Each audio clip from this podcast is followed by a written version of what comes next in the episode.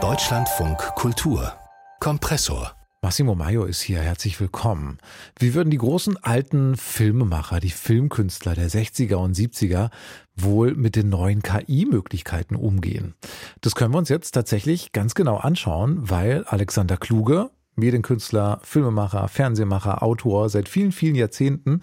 Der hat jetzt mit 91 Jahren einen neuen Film gemacht und zwar einen KI-Film. Ein Film, der fast komplett von künstlicher Intelligenz erzeugt worden ist. Zumindest die Bilder sind fast alle KI generiert. Der Film heißt Cosmic Miniatures, hatte gerade Premiere beim Internationalen Filmfestival in Rotterdam. Und was das für ein Film ist, was der erzählt und wie kluge da mit KI arbeitet, das kann uns jetzt unser Filmkritiker Patrick Wilinski erzählen, der gerade in Rotterdam ist. Hi Patrick. Ja, hallo.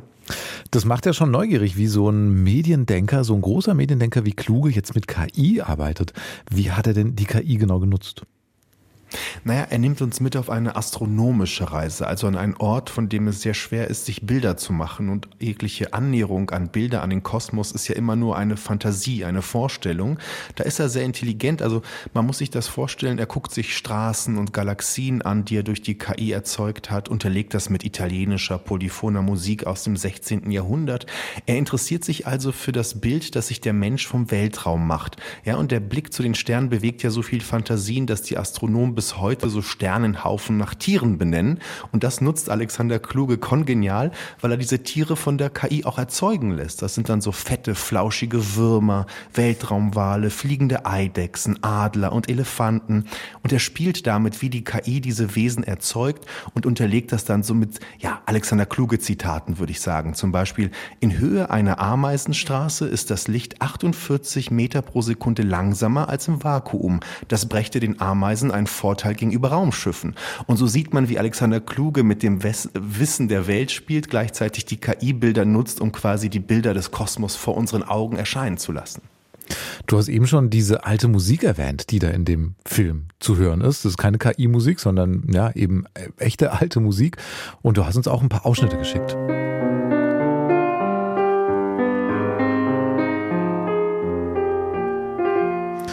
Was ist denn konkret zu sehen, wenn man zum Beispiel jetzt diese Klaviermusik hier hört? Man kennt ja vielleicht diese Bilder der Weltraumteleskope, die immer von der NASA veröffentlicht werden. Das sind ja auch computergenerierte, farblich eingefärbte Bilder. Und so ähnlich muss man sich die KI-Bilder, die zu dieser Musik Alexander Kluge erzeugt, auch vorstellen. Das sind so Galaxiennebel, immer etwas verzogen, verzerrt. Wir kennen ja die Fehler der KI, wenn es um Bildererzeugung geht. Und die konfrontiert er immer wieder mit Texttafeln und der Musik. Die Musik ist sehr wichtig, weil es keine Sprache sonst in diesem Film gibt. Und diese KI-generierten Bilder haben natürlich so eine verrückte Künstlichkeit. Einmal erzählt Kluge vom Tod des ersten Weltraumhundes Laika und er fantasiert dann, dass Laika hinter dem Mond lebt und ganz viele andere Hunde bei sich hat. Und er lässt diese KI eben diese Hunde erzeugen und die leben da glücklich vor sich hin und warten, bis die Menschen auch zu ihnen kommen. Also er nutzt diese KI-Bilder auch immer, um Geschichten zu erzählen. Und diese Geschichten gebären dann andere Geschichten, so wie Sterne immer andere Sterne hervorheben. Das ist dann in diesem Essay-Film mhm. eigentlich auch so so eine schöne Folge von Bildern, Ideen, ja, aber auch von Eindrücken von Alexander Kluge. Bei Alexander Kluge ist es ja oft so, dass er ja gerne irgendwie Geschichten, Ideen, Bilder aneinanderreiht, die dann so lose miteinander verbunden sind. Ist es hier auch lose oder kommt es dann schon zu so einem klaren großen Ganzen zusammen? Ja, er, er spricht das nie aus, aber ich würde so ein bisschen provokativ sagen, der Film ist Alexander Kluges Antwort auf den Film Oppenheimer, weil es Kluge auch um die Frage geht, wo steht der Mensch in dem Ganzen? Ja? Einmal fragt er sich, was passiert, wenn alle Technik erlöscht? Vergisst der Mensch dann, wie man Krieg führt oder müsste man Kriegführung wieder aus alten Schriften lernen? Oder ist es nicht auch ein Sieg für den Menschen, dass man vergisst, wie man Krieg führt? Das kommt so unvermittelt und natürlich wissen wir, dass Alexander Kluge als jemand, der den Zweiten Weltkrieg überlebt hat, der sich jetzt auch zu dem russischen russischen Angriffskrieg auf die Ukraine geäußert hat, auch mitten in der Gegenwart steht. Also dieser Film, so abgefahren er manchmal wirkt, er spricht von uns heute und für Alexander Kluge gehört der Mensch zu den Sternen. Und wenn man sich diesem Trip hingibt und der Film hat was Triphaftes, dann fährt man auf diese Autobahn mit Kluge zu den Sternen und kann sich vielleicht nochmal eine andere Perspektive auf unsere heutige Zeit erlauben. Und der Film hat auch ein bisschen was Science-Fiction-haftes, wenn ich das jetzt richtig verstehe. Also diese, diese Weltraumbilder. Science-Fiction ist ja auch schon immer so ein Feld gewesen, oder? Was Alexander Kluge interessiert hat und was er auch schon oft probiert hat.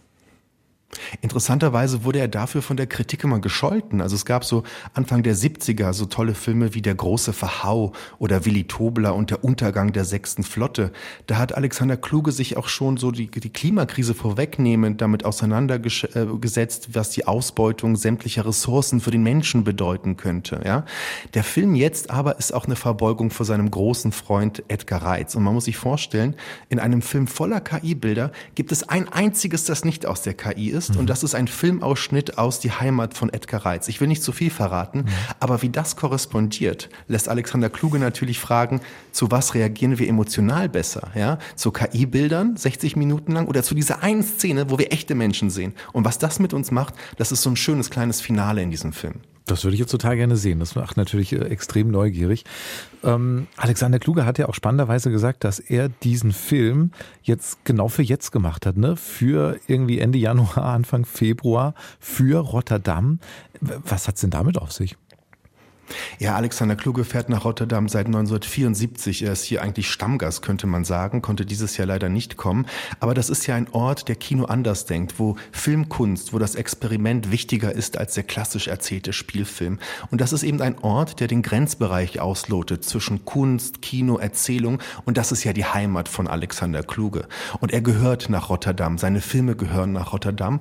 Und ich glaube, er wollte sich auch verbeugen, dass es überhaupt so einen Ort noch geben kann wie Rotterdam, wo so eine Filme so ein Denken, so ein Bilderdenken auch erlaubt wird und im Zentrum der Aufmerksamkeit steht.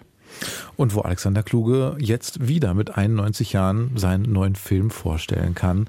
Cosmic Miniatures heißt der, hatte jetzt gerade Premiere beim Internationalen Filmfestival in Rotterdam. Und für uns vor Ort war Patrick Wilinski. Vielen herzlichen Dank, Patrick. Sehr gerne.